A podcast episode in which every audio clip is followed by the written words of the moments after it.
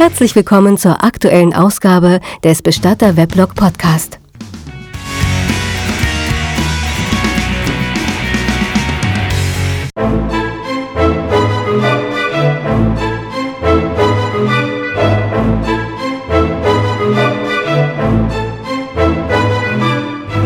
Ja, heute Morgen ist es wieder passiert. Ich könnte mich ja da wirklich ärgern.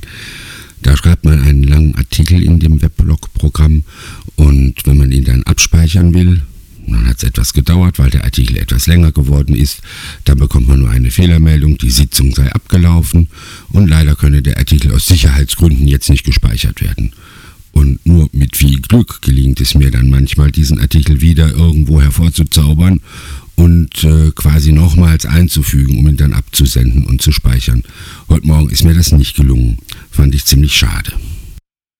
In dem Artikel ging es um alternative Bestattungsformen. Ich hatte mir Gedanken darüber gemacht, wie groß doch die Unterschiede sind, wenn die Menschen über ihre Bestattung sprechen und dass es doch sehr davon abhängt, in welchem Umfeld sie auf den Bestatter treffen. Es lässt sich doch zum Beispiel am Stammtisch oder am Rande einer Ausstellung des Gewerbevereins oder bei einer gemeinsamen Mitgliedschaft in einem anderen Verein so im lockeren Gespräch ganz anders und viel unbeschwerter und befreiter über das Thema Tod und Bestattung reden, als dass man es tut, wenn man selbst von einem aktuellen Sterbefall betroffen ist und relativ kleinlaut und von Trauer gedrückt bei einem Bestatter sitzt. Ich höre dann im privaten Umfeld die allerabstrusesten und apokryphsten Fragen nach der Bestattungsform. Kann ich mich auch in Essig einlegen lassen, damit meine Frau mich immer bei sich hat? Oder könnt ihr meinen Sarg nicht auf den Mond schießen? Ja, das sind dann so Fragen, die sich schnell mal stellen lassen und auf die man im Grunde genommen auch keine ernsthafte Antwort erwartet. Die Fragen nach alternativen Bestattungsformen, die nehmen, schenkt man den Medien Glauben, in rasantem Maße zu und die Menschen wollen eigentlich gar nichts anderes mehr, als ihre Verstorbenen zu Diamanten pressen zu lassen oder die Asche in irgendwelchen Flüssen zu verstreuen. Aber die Beobachtungen, die ich hier bei mir mache und äh, die viele Kollegen in ihren Bestattungshäusern auch machen, sehen doch ein wenig anders aus. Die allermeisten Kunden wollen eine ganz normale Bestattung. Und wenn die Kunden von äh, alternativen Bestattungsformen sprechen, dann meinen sie oft nur das Abweichen vom herkömmlichen Vorgehen in ganz kleinen Dingen. Beispielsweise wird dann da der Wunsch geäußert, eine besondere Musik bei der Trauerfeier abzuspielen oder die Reihenfolge der Trauerfeier ein wenig zu verändern oder ob die Trauerrede nicht statt in der Friedhofskapelle am Grab gehalten werden kann oder ob die Trauergäste vielleicht bunte Kleidung statt schwarzer Kleidung tragen können. Es sind in der Regel nur diese Randdinge, die sich da ändern und die aber von den Kunden vielfach für eine Besonderheit großen Ausmaßes gehalten werden. Der tatsächliche Wunsch nach einer alternativen Bestattungsform wird zwar immer häufiger geäußert, das liegt aber eher daran, dass sich die Menschen aufgrund der ähm, etwas äh, offeneren Berichterstattung über diese Dinge, vielleicht auch angeregt durch dieses Weblog, äh, ein wenig mehr mit dem Thema beschäftigen und mehr von den neuen Möglichkeiten erfahren. Aber gemessen an der Gesamtzahl der Bestattungen in Deutschland ist der an die Bestatter herangetragene Wunsch nach einer besonderen alternativen Bestattungsform doch noch eher selten zu vernehmen. Im Grunde genommen ist auch alles schon einmal da gewesen.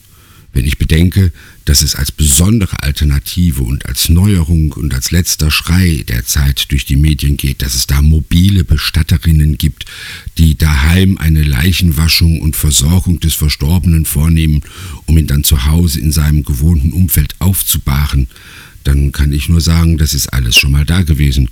Nur der Landflucht und der Zeit der Industrialisierung ist es geschuldet, dass die Menschen immer kleinere Wohnungen hatten und für diese Art der Abschiebnahme einfach gar keine räumlichen Möglichkeiten mehr hatten.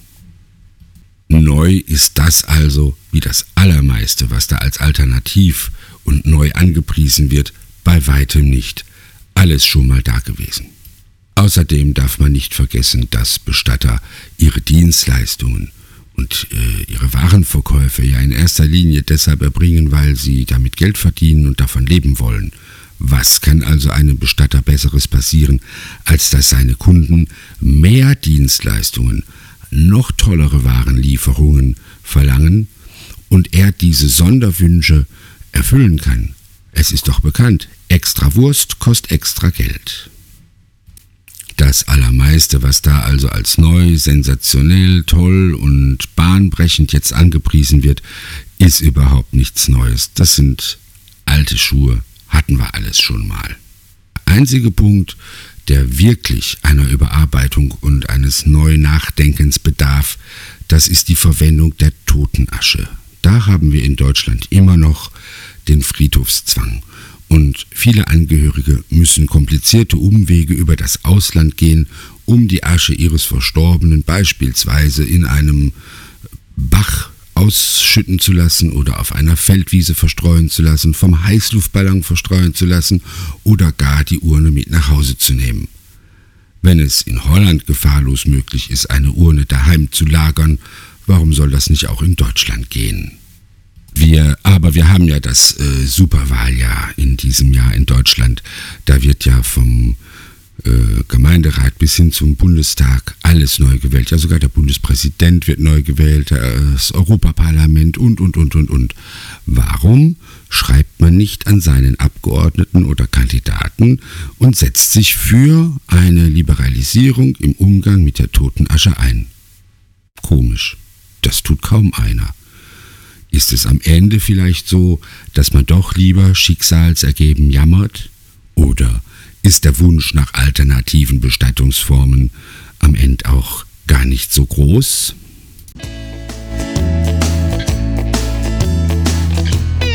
Dieser Podcast ist ein kostenloses Downloadangebot. Die Nutzungsbedingungen und das Impressum finden Sie unter bestatterweblog.de.